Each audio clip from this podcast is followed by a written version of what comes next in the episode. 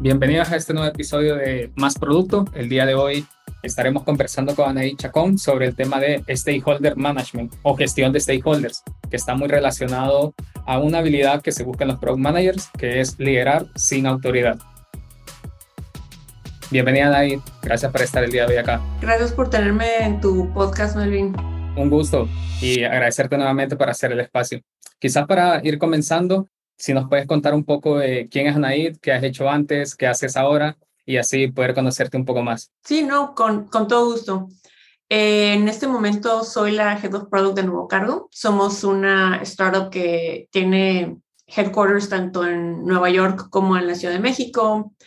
Eh, somos, estamos en el negocio de logística cross-border y estamos realmente introduciendo innovación y tecnología a una industria que tiene un papel súper importante en todo el desarrollo económico mundial y que ha sido, creo, olvidada por el desarrollo tecnológico por muchas décadas. Y en este momento, pues mi papel es no nada más estar liderando el equipo de producto, sino también estoy a cargo de marketing, data and analytics y el equipo de diseño. Entonces, una gran parte de mi trabajo es ver cómo conectamos toda la ejecución de, de producto, cómo obtenemos insights de tanto el mercado como nuestros clientes, cómo analizamos esos resultados y cómo continuamos iterando en compañía de nuestros equipos operativos y de ventas. Entonces es una organización muy compleja y antes de haber estado en Nuevo Cargo, yo tuve la oportunidad de estar en Dropbox por siete años fungiendo posiciones de producto que fueron desde lo más cercano al metal, como dirían ah, por ahí, que es infraestructura, plataformas, eh, lideré también equipos que estaban trabajando en productos nuevos. Entonces tengo una experiencia de producto, podría decirse full stack, en el sentido de trabajar desde con la gente más técnica hasta trabajar en, lanzar productos nuevos que se tienen que explicar eh, cosas muy complejas de una manera muy sencilla a, a los clientes.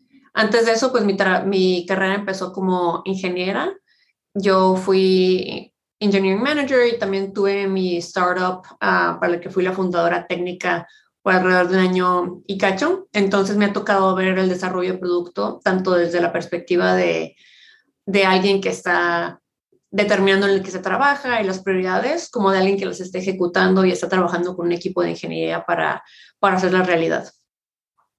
Justo eso estuve investigando, que tú vienes de, de este, digamos, expertise más técnico como, como ingeniera.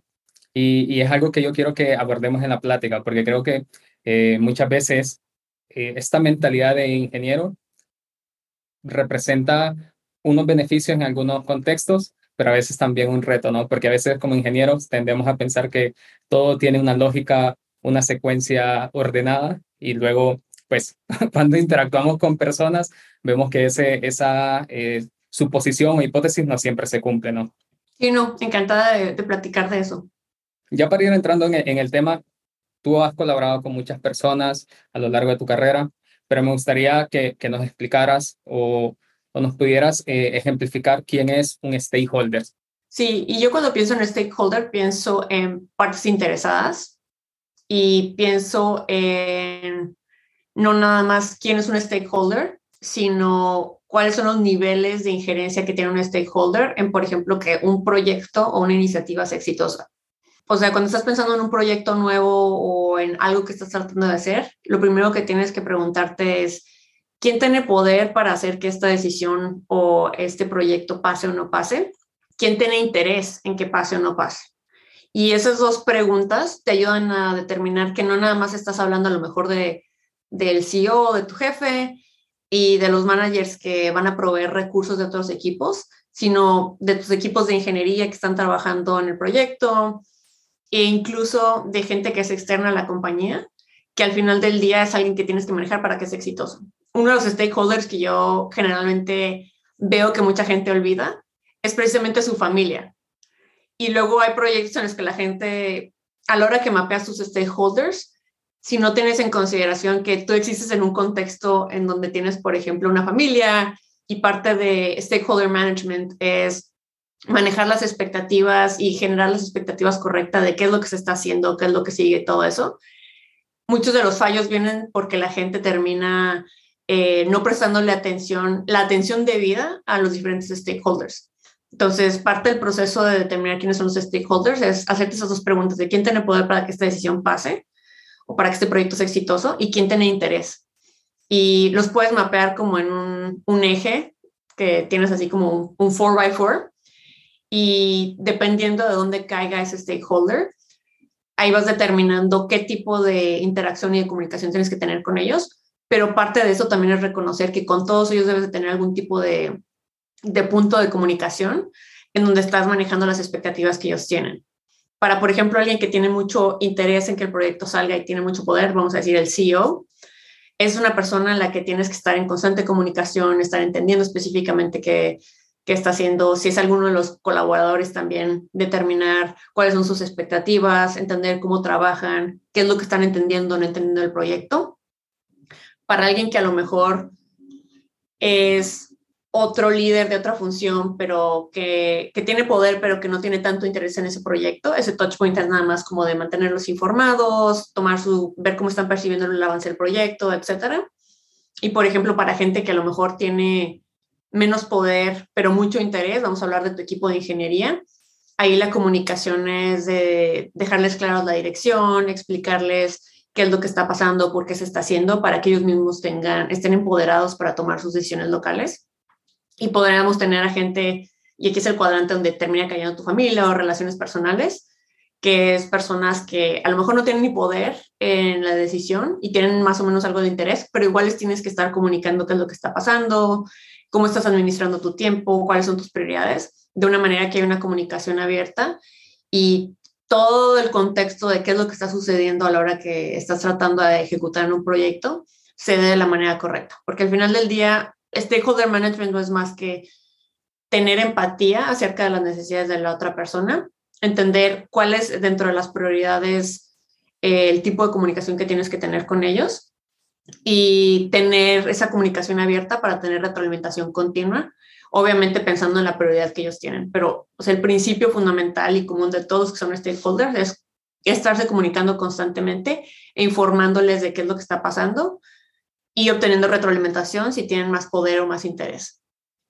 Justo con, lo que hablas ahora, ayuda mucho mapear, digamos, todo esta eh, de stakeholders y cómo influyen eh, en los diferentes proyectos e iniciativas en las que estamos trabajando. ¿no? Cada uno de ellos va a tener eh, perspectivas o intereses muy, tal vez comunes o tal vez muy diferentes según eh, dónde estén jugando, ¿no? Y como mencionas, una parte clave es la comunicación y esta empatía, pero como un product manager o en general quizás una, una persona de producto, cómo puede entender más la perspectiva del stakeholder o las consideraciones. En resumen, ¿cómo, puedo ser más empático para poder comunicarme eh, de la mejor manera?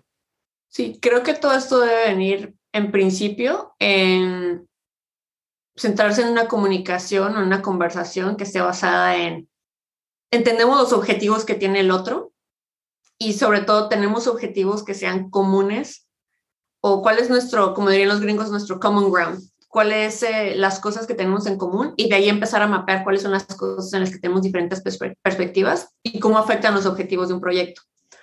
Una de las cosas que veo yo muy comúnmente con product managers a la hora de trabajar con stakeholders es que muchas veces creen que tienen que, que llegar a consenso y de que siempre estén totalmente de acuerdo todos sus stakeholders y si no, no se mueve un proyecto adelante. Parte de esa empatía es también de hacerles a ellos entender qué cosas, eh, debido a los objetivos principales que existen, están, son negociables y qué cosas están fijas y entender cuál es su perspectiva y cuáles son los trade-offs desde su perspectiva eh, de que se ejecuten o no se ejecuten esas cosas.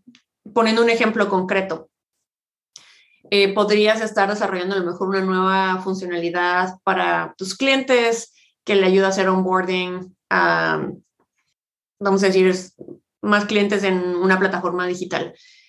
Parte de esa coordinación requiere que ventas eh, también esté informado de cómo funciona eso y pueda proveer el soporte adecuado.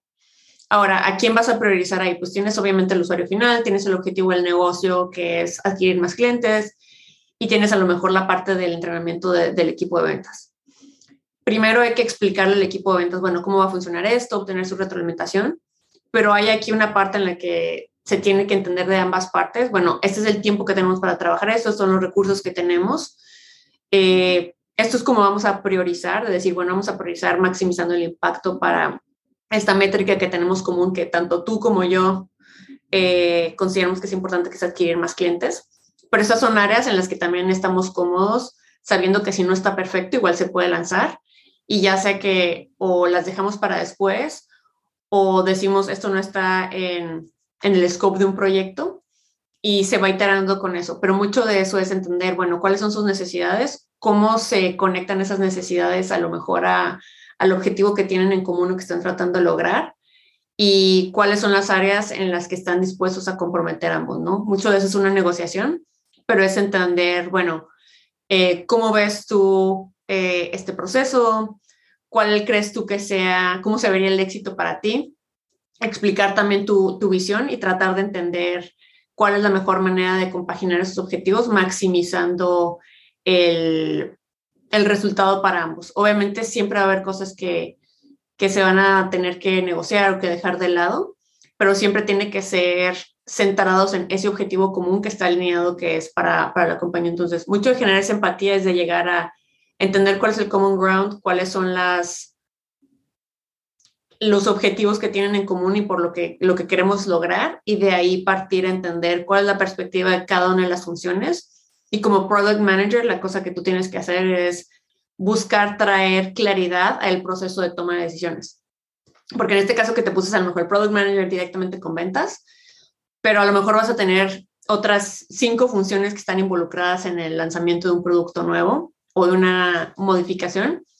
Entonces, tú tienes que tener claro los objetivos, cuáles son las maneras más adecuadas de generar esos objetivos, cómo contribuye cada una de las funciones a eso y qué cosas, cómo les vas comunicando a la gente que se prioriza y qué no se prioriza y por qué, para que ellos también puedan entender si van descubriendo, por ejemplo, cosas nuevas desde su perspectiva, que puedan traer esa retroalimentación y que sientan que están empoderados para iterar, que no se sienta como que nada más es, es el product manager diciendo qué hacer, o al contrario, está nada más el señor de ventas que es el que habla más fuerte, o está el señor de Customer Success, que es el que habla más fuerte, o la señora de marketing, que tiene unas opiniones súper fuertes y siempre todos los proyectos terminan ahí, sino más bien que las decisiones se tomen con base en, en el objetivo claro que todos acordaron.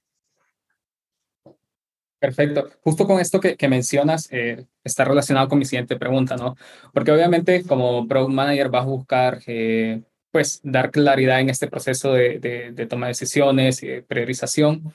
Pero ¿qué sucede en los, eh, en los, escenarios donde la señora de ventas, el señor de marketing, tiene eh, de alguna manera tal vez una voz más fuerte, por decirlo de alguna forma, o de pronto tiene una mayor influencia, ¿no? Eh, y todas las partes o todos los stakeholders puede hacer que tiendan a llevar ya una posible solución a un problema, ¿no?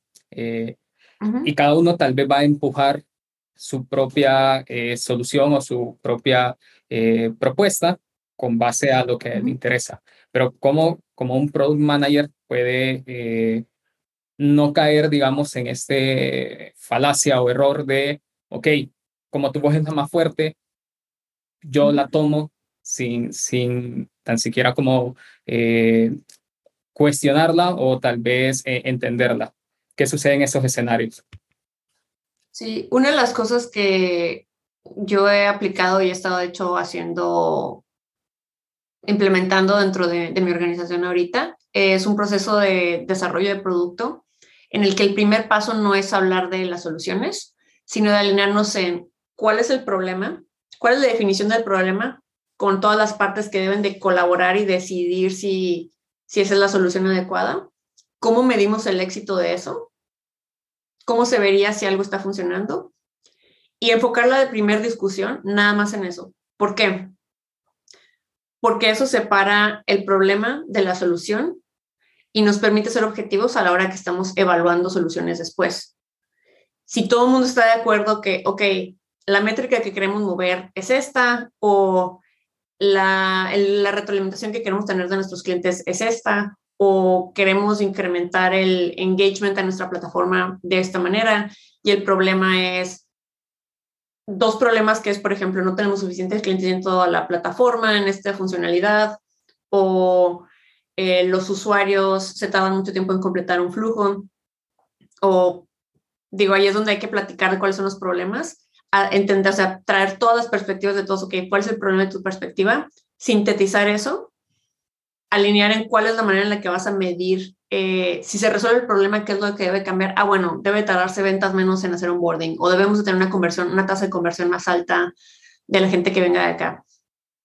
tomar ese paso y después decir, ok, sabiendo que este es el objetivo y este es el scope de, del problema que queremos enfocarnos ahorita porque eso es lo más importante para trabajar, ¿qué soluciones tenemos a nuestra disposición? Y ahí todo el mundo puede poner soluciones, pero ya como separaste el proceso de decir cuál es el problema y cómo se vería el éxito de las soluciones, puede ser objetivo a la hora de decir, ok, marketing está proponiendo que hagamos una campaña de esto, pero si ponemos eh, todas esas opciones juntas, la, la, cosa que a lo mejor tiene más impacto en lo que dijimos que era la forma medible de, de determinar que sí se resolvió este problema, realmente eso no tiene el mayor impacto. A lo mejor lo podemos ver como una segunda, tercera fase de este proyecto, pero en principio estas dos cosas, que no importa quién haya propuesto, son las que más claramente se conectan al resultado que queremos obtener. Y te digo, esa es parte de lo de stakeholder management, de ir, parte de dar claridad en el proceso de decisión, es ir generando ese, ese baseline o ese common ground que te decía, en donde todo el mundo va a llegar a un proyecto con diferentes perspectivas y tú como product manager, la primera cosa es, ok, vamos a asegurarnos de que todos estamos parados exactamente en el mismo lugar y estamos viendo este problema desde la misma perspectiva y las prioridades desde la misma perspectiva. Una vez que ya tenemos eso, lo que pasa muy gracioso después es que si tienes ese y vas educando a tu organización, que es otra de las partes importantes como product manager, es decir, generando ese, esa educación interna porque muchísima gente que no está en funciones de desarrollo de tecnología no ha tenido exposición a esa manera de tomar decisiones es que cuando ya te vas a la parte de, ok, esas son las soluciones, te encuentras que incluso los otros stakeholders empiezan a encontrar agujeros o propuestas o a ellos mismos decir, ah, ok, si es que esto tiene más sentido o esto no tiene más sentido. Entonces, es esa facilitación, pero también tiene que venir mucho de eso. No es nada más facilitar y decir, ah, bueno, junto las preguntas de todos y ya, sino decir tú, bueno, ¿cuál es la propuesta de producto que creemos que va a maximizar este valor? analizarla y luego ver qué más cosas podemos hacer. Pero sí, una de las primeras cosas para mí es generar ese entendimiento alineado de cuál es el problema y luego generar y, cómo se resolvería, que esa es la parte importante y sobre todo que muchas organizaciones veo que también tienen el, a la hora que sale algo, dicen, ay, bueno, pero ¿qué impacto tuvo esto? Y lo miden siempre ya después de que salió. Ay, es que pasó esta cosa y, y como pasan las cosas, pero nadie sabe por qué están pasando, tener ese proceso en el que primero discutes cuál es tu hipótesis de qué es lo que se debe, cómo se debe ver el éxito, te ayuda también a ser más honesto a la hora que lanzas algo. Si funciona, dices, ah, ok, estamos en lo correcto. Nuestro proceso de decisión tuvo sentido. O decir, ¿sabes qué? Esto no funcionó. Podemos irnos a las otras soluciones que habíamos evaluado y tratar de ver si alguna de esas tiene una, una injerencia mayor en lograr este resultado. Entonces, ir estructurando todo eso y conforme se van haciendo más repeticiones de esto, te vas tomando más, uno, tus stakeholders van teniendo una manera más estructurada que está basada en, en data o en alineación de objetivos para, para cómo se van decidiendo las cosas. Y dos, a ti como product manager, si viene, por ejemplo, vamos a decir que la señora de marketing se queja mucho y es alguien que es súper vocal y involucra a lo mejor al CEO para decirle, ¿sabes qué es que no me están haciendo caso? No estoy tomando la decisión basado en, en si la señora de marketing sabe o no, sino en ese es el objetivo que estamos tratando de lograr. Esto es como veo que está alineado a, a lo que es la misión de la compañía o del equipo. Y así es como lo decidimos. Y al final se convierte en una cosa que no es de favorito o no favorito, sino en algo que se va haciendo uh, estructurado, que es una máquina que todo el mundo va entendiendo en cuanto a cómo tomar decisiones.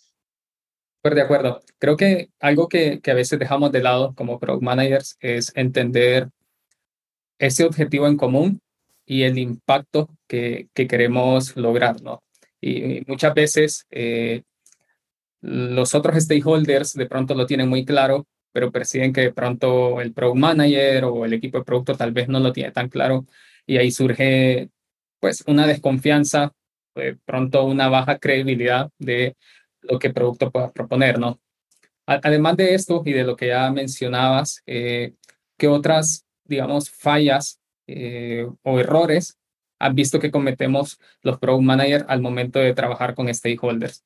El seguimiento y la comunicación continua, porque no nada más es algo que estás haciendo a la hora de... Muchos equipos de, desarrollo consideran que el éxito es lanzar un feature. Ya lo aprendimos y ya salió y ya estuvo. Realmente, la, o sea, como cierras todo ese ciclo de, de identificamos un problema y cómo se ve la solución, identificamos cómo se ve el éxito de ese problema, lo desarrollamos, lo fuimos validando con ellos, vamos involucrándolos en cada uno de los pasos para asegurarnos que no estamos dejando nada de lado.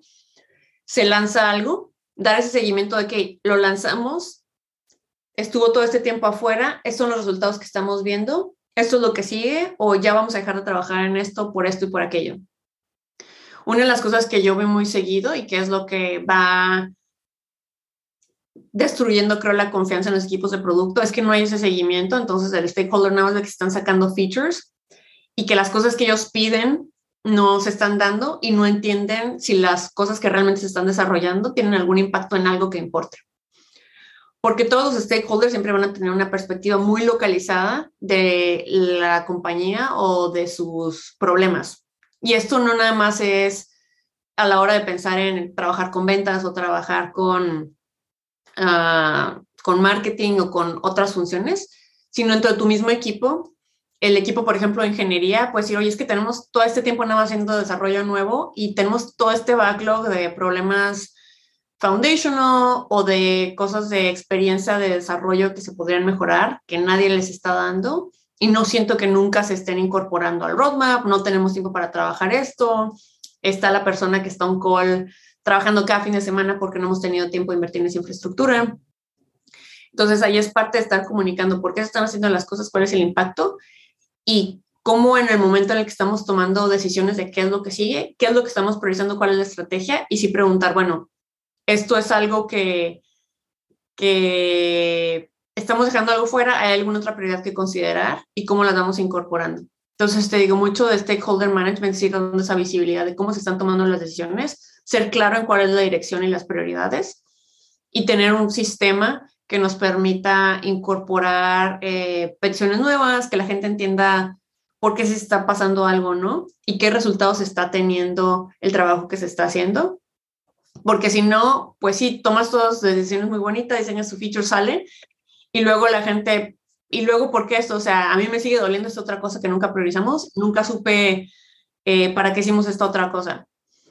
Y también, por ejemplo, hay, hay cuestiones ahí en el lado de ayudar a tu equipo de desarrollo a entender. Muchas veces a los desarrolladores los toman como, te vamos a pasar 16 tasks en, en Jira o en eh, ZenHub o en lo que estés usando para, para manejar el backlog. Y el ingeniero no sabe ni por qué se están haciendo las cosas, está ahí nada más así como de esos caballos que tienen cosas para cubrir los ojos, desarrollando funcionalidades nuevas, pero no entiende el objetivo y te estás perdiendo de esa perspectiva que a lo mejor él podría, él o ella podría estar dando para decir, ah, bueno, hay esta otra oportunidad porque entiendo el objetivo. Entonces, mucho de, de eso es ir generando toda esa comunicación y ese feedback. Esto es algo que en realidad toma mucho más tiempo y parte de lo que hay que también platicar ahí con, con los equipos de, de liderazgo es por qué se está haciendo todo eso, o sea, que, para qué estamos diseñando todo este modelo, porque muchas veces nada más están, hay equipos en los que vamos a medir éxito basado en el número de cosas que se han lanzado y no tanto en el impacto. Entonces, parte de esa conversación es tener también al equipo de liderazgo eh, y educado en el sentido de vamos a ser una organización que está basada en el impacto, vamos a ser una organización que está basada en medir qué está funcionando y qué no está funcionando. Y eso es lo que nos va a hacer este, ser responsables de, de esos resultados y nos va a ayudar a colaborar más que las opiniones de una o de otra persona. Totalmente de acuerdo. Algo que mencionabas tú es que esto toma tiempo, o sea, no es algo de, de un día para otro y, y, en conversaciones con personas de producto es un tema recurrente que esperan que luego de una semana, luego de un mes ya esté solucionado y, y sea un paraíso para todo el mundo. Creo que justo tú lo mencionas, es algo que toma tiempo y, y, y, en la medida en que la organización va evolucionando o va madurando, también pues toca ir haciendo iteraciones o ajustes en el camino, ¿no? Creo que, que eso es relevante. Ahora, con todo lo que mencionas, mi, mi siguiente pregunta es, ¿cómo un Product Manager puede evitar caer en esta, eh, digamos, comentario de eh, es que el stakeholder no sabe de producto, es que no entienden, eh, entonces yo tengo que como estar explicando todo el tiempo y, y, y, quizás caer en una sensación como de frustración porque ajá, eh, tal vez como en un, en un rol o en una posición más de eh, soy el que sabe hacer producto y los demás no entienden. ¿Qué hacer? O sea, ¿cómo evitar caer en eso y, y ser un poco más eh, asertivo? Bueno, primero que nada hay que entender las responsabilidades de cada una de las funciones y tener empatía para ellas. Hay que pensar en los stakeholders, en todos, incluso el usuario externo, como si fueran usuarios. Tú nunca vas a estar pensando en un cliente externo como si fuera, ay, pues es que el cliente no sabe nada de producto, nos están poniendo puros feature requests que no tienen sentido. Esa es la mentalidad que debes de tener para para los miembros de tu equipo que no están pensando en cómo desarrollar producto. La razón por la que tú estás ahí es porque tú tienes la responsabilidad de poder entender las diferentes funciones y entender cómo el aporte que cada uno de ellos tienen y la especialidad que ellos tienen se conectan a la estrategia del negocio, a cómo resolver problemas para los usuarios y cómo maximizas el, el resultado de todo eso con la colaboración entre los diferentes equipos. Entonces, no se trata de que una persona de ventas o una persona de operaciones o una persona de marketing sean expertos en producto. Se trata de que entiendan cómo producto toma decisiones y que los traigas para que puedas sacar eh, toda esa experiencia, porque tú como product manager no eres experto en el cliente de, y en, por ejemplo, las conversaciones de ventas, no eres experto en el pitch, no eres experto en a lo mejor nuestras campañas de marketing, no eres experto en cómo Customer Success da algo, a lo mejor ni siquiera eres experto en usabilidad que tu equipo de diseño te está dando. Entonces, parte de, la, razón ahí es eh, si, si sientes que mucho del pushback o de la sensación es, bueno, es que esta persona no entiende nada de producto, pues sí, porque no tienen por qué entender nada de producto en el sentido de eso, lo que tienen que entender es cómo trabajar con producto.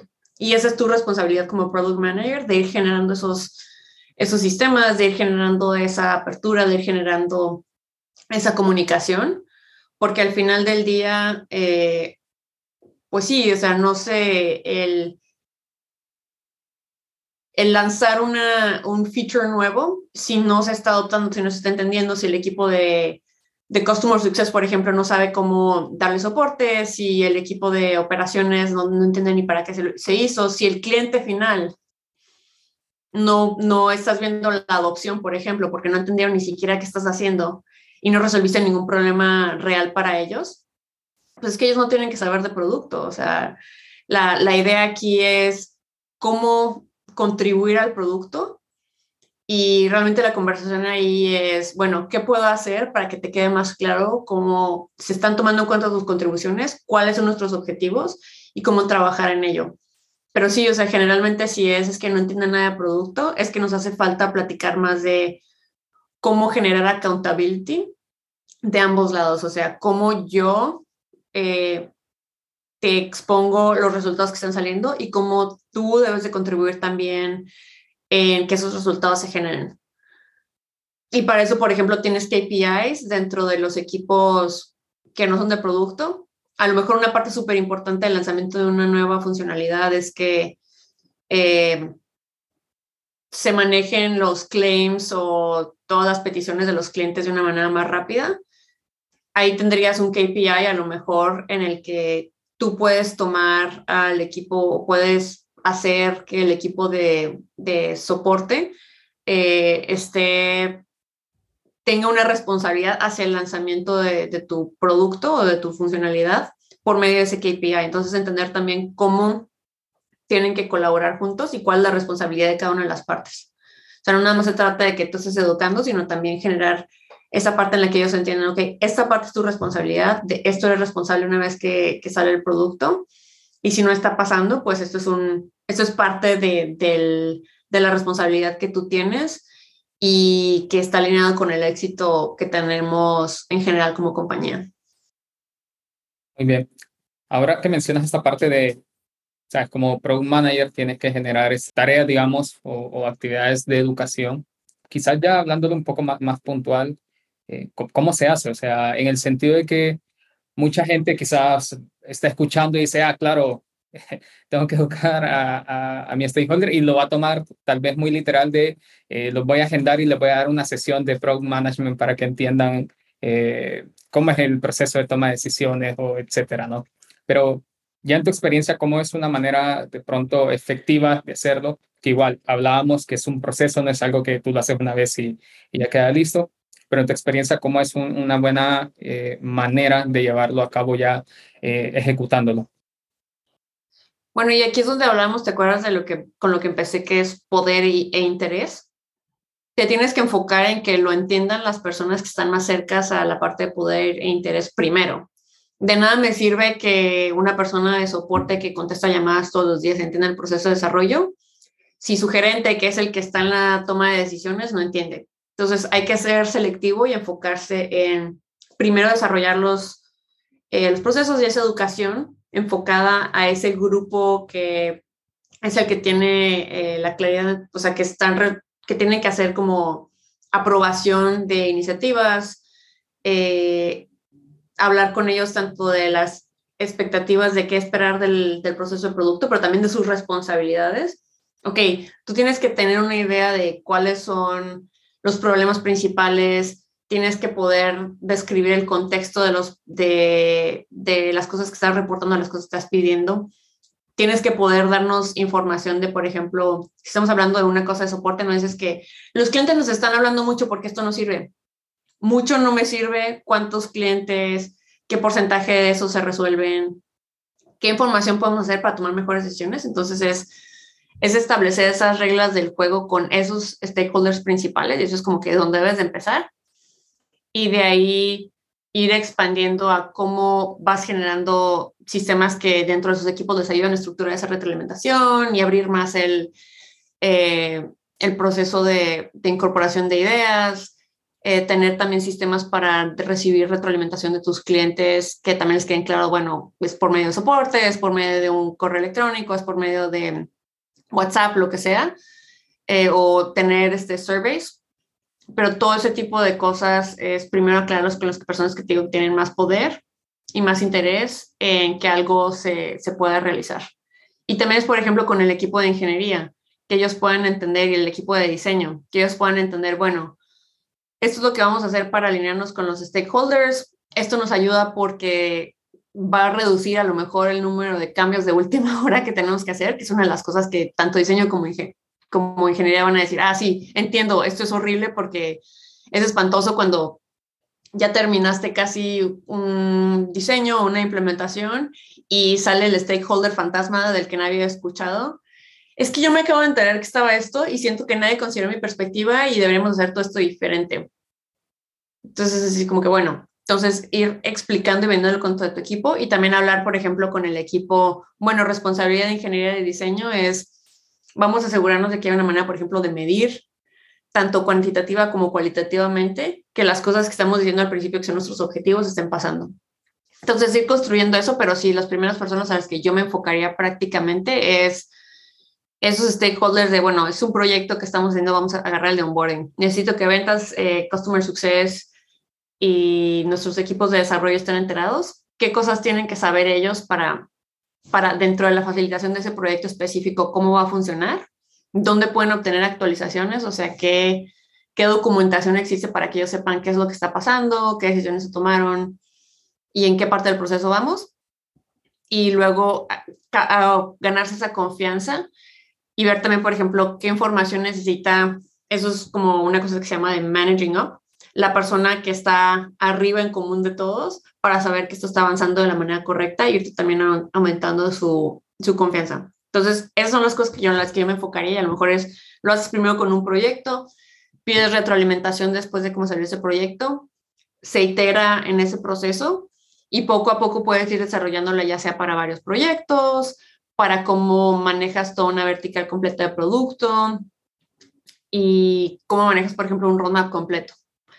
Pero es mucho también de pensar, bueno, cuáles son las maneras sencillas de comunicar esta información y realmente nunca terminas de entender cuál es la manera más sencilla tampoco, porque la complejidad, sobre todo si una empresa que va creciendo rápido, ah, aumenta muchísimo eh, y muy frecuentemente. Entonces ahí es también entender que esto es un proceso imperfecto y que tiene que ir evolucionando. Exacto. Yo creo que algo que mencionas que es muy relevante es esta parte de definir las reglas del juego, ¿no? Eh, a mí siempre me gusta usar la, la, analogía de, imagínate que tú nunca has jugado fútbol y de repente te invitan a un partido y tú ves que todos le pegan a la pelota con el pie. Sí. Entonces tú decides pegarle y de pronto le pegas a, o, le pegas a la pelota y apuntas a tu portería, porque nadie te dijo las reglas, ¿no? Y te van a corregir y tu equipo te va a culpar. Sí, sí, sí. Y tú dices, listo, ya aprendí esta regla. Pero luego dices, ah, ¿qué pasa si golpeo al rival? y vas y golpeas al rival y te dan otra regla, ¿no? Obviamente vas a sentir mucha frustración y es lo que a veces eh, sucede en las organizaciones, más quizás a los equipos de producto, porque como nunca se sientan a definir las reglas, obviamente te vas sintiendo frustrado porque cada vez que surge algo nuevo, eh, se tiene que ir ajustando, ¿no? Y, y quizás sumando a lo que tú decías, al final quizás podemos verlo como un producto también. O sea, tienes que ir iterándolo, teniendo estos bucles o ciclos de, feedback, donde todo el mundo te dice, ah, ¿sabes qué? En este proyecto esto funcionó, esto no. Eh, haz la versión 2.0 ahora con estas como nuevas ideas o nuevos ajustes. Y como te dices, es un proceso imperfecto que pues es parte del trabajo irlo como madurando, tal como un producto, ¿no? Poco a poco en el tiempo va llegando a un punto de madurez y pues Recordemos que las organizaciones están compuestas por personas y cada persona es un mundo, entonces tampoco esperemos que encontrar una receta mágica que funcione para todos los escenarios o todos los contextos. Ya para ir eh, cerrando eh, el episodio, algo que sucede mucho es que eh, como Product Manager a veces, tú lo mencionas al inicio, buscamos crear un consenso y buscamos de pronto incluso evitar el conflicto, eh, porque creemos que, que de esta manera, pues, va a ser un trabajo más productivo o una toma de decisiones más, más productiva. Eh, ¿Tú qué opinas sobre esto? El consenso, si se puede lograr, es bueno, pero no debe ser el objetivo. El objetivo debe de ser estar alineados en algo que maximice eh, lo que estamos tratando de lograr. Y esos objetivos deben estar súper claros. Si esos objetivos no están claros, ya es una cosa que también se tiene que ver a nivel eh, liderazgo de una, de una compañía, pero va a haber siempre trade-offs a la hora que estés tomando cualquier decisión. Porque después terminas con funcionalidades que son un Frankenstein o que no resuelven ningún problema. Entonces aquí es tanto priorizar cuáles son nuestros objetivos, no se puede hacer todo al mismo tiempo, y también cuáles son nuestros usuarios enfoque para una iniciativa, para quién estamos tratando de resolver este problema en principio. Y va a haber iniciativas que son externas, en las que el beneficio al usuario externo es lo principal, y va a haber otras iniciativas que son de mejora continua, que son internas, y que sea a lo mejor algún impacto al usuario externo, pero hay una ganancia, por ejemplo, digamos, en el tiempo en el que se procesa algo que le va a ahorrar muchísimo dinero a la compañía. Ese es el usuario enfoque, pero tener claro para quién lo estamos haciendo y de ahí decir, bueno, esta es la decisión que estamos tomando, entiendo que no todo el mundo está de acuerdo, esas objeciones se anotan, se dice, bueno, ¿cómo vamos a revisarlas en el futuro? Esto puede ser a lo mejor semillas para proyectos del futuro, pero estar bien claros de parte de lo que tenemos que hacer también muchas veces es definir, bueno, un proyecto y la definición de un proyecto no se puede tardar seis meses, no podemos estar pensando y pensando. y también una de nuestras responsabilidades como product managers es a veces no vamos a llegar a estar de acuerdo en todas las soluciones. ¿Cómo podemos probar cuál de los dos caminos puede funcionar? Entonces, tomar una decisión, bueno, no nos podemos poner de acuerdo. Esto se puede hacer como un experimento. Vamos a implementar primero esta funcionalidad, ver cómo sale eso y lo tenemos como la segunda solución, esta otra que tenemos un poquito menos de convicción. Y si la primera no funciona, nos vamos por esta otra, pero ya, o sea, el tiempo de toma de decisión también se acota para que no estemos siempre como peleando que tomamos la decisión de que lo vamos a medir, no estamos seguros de ninguna de las dos este, opciones, pero vamos a tomar esto porque lo que necesitamos ahorita es aprender. Una de las cosas que he visto que las organizaciones a veces se tardan mucho tiempo en que están filosofando internamente, bueno, el usuario y todo eso.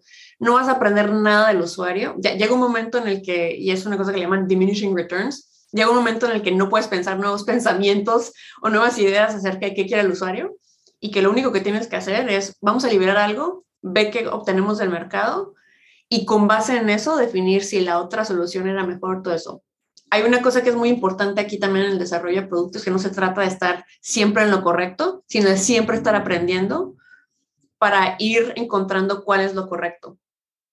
Desarrollo de productos más desarrollar hipótesis, entregar cosas que nos ayuden a validarlas o invalidarlas y reflexionar de lo que aprendimos, qué nos dice esto acerca de la estrategia que tenemos. ¿La tenemos que cambiar o seguimos sobre la misma marcha? Y esa es parte también de lo que se debe comunicar con los stakeholders. O sea, queremos tomar una decisión en un tiempo acotado así, es el tiempo que vamos a usar para retroalimentación, es el tiempo que vamos a usar para revisar la solución y para, para alinearnos. Y una vez que se tome esa decisión, vamos a liberar algo, a menos de que haya algo, por ejemplo, que afecte de manera, no sé, gigantesca la, experiencia del usuario, nuestra habilidad de hacer negocio, todo eso por ejemplo, bugs de, que son funcionales, esto no lo puedes sacar porque descompuso todo y ya no hay negocio. Eh, pero fuera de eso, o sea, ¿cuál es nuestra, nuestra estrategia para iterar y cómo vamos a, a seguir aprendiendo con eso? Porque mucho de esto se trata también, la gente tiende a pensar que, que si todos están de acuerdo, le vas a pegar una solución perfecta. En realidad hay una persona que es el stakeholder más importante, sobre todo cuando estás desarrollando productos para alguien externo, que nunca está en tus reuniones y es el usuario. Y de ese no vas a aprender nada hasta que no liberes una cosa. Todo lo demás son hipótesis, son tus pensamientos. Totalmente de acuerdo. Creo que justo lo acabas de resumir muy bien. Todos son hipótesis y desde producto vamos a tener hipótesis, desde marketing, desde ventas. Y creo que la mejor manera de eh, descartar o validar que esas hipótesis sean correctas es ir con el usuario, y que el mismo usuario o el mercado nos diga, ¿sabes qué? Sí, por acá es el camino o no. Y no estar internamente discutiendo, tú tienes la razón o yo tengo la razón, sino que pues comenzar a eh, eso, experimentar hasta llegar como a un punto eh, donde la certeza ya es mayor que la incertidumbre. Sí, no, y lo de estar en lo correcto, no en lo correcto. O sea, bueno, hay cabida de que la persona, el stakeholder uno tenga razón o el stakeholder dos tenga razón, no vamos a aprender nada de estarlo discutiendo internamente porque no tenemos suficiente información. ¿Qué podemos hacer para obtener información de cuál de los dos eh, approaches o de, las dos maneras de pensar en esto es la correcta? O sea, no se trata de decir, eh, ah, si tú estás en lo correcto 100%, bueno, creemos que esto es lo más correcto ahorita por esta razón, o vamos a tomar una decisión de con esto, vamos a aprender y luego nos reagrupamos y tomamos una decisión de si sí continuamos con esto o no. Perfecto, súper bien. Ya para ir cerrando el episodio, Anaid, preguntarte eh, recomendaciones.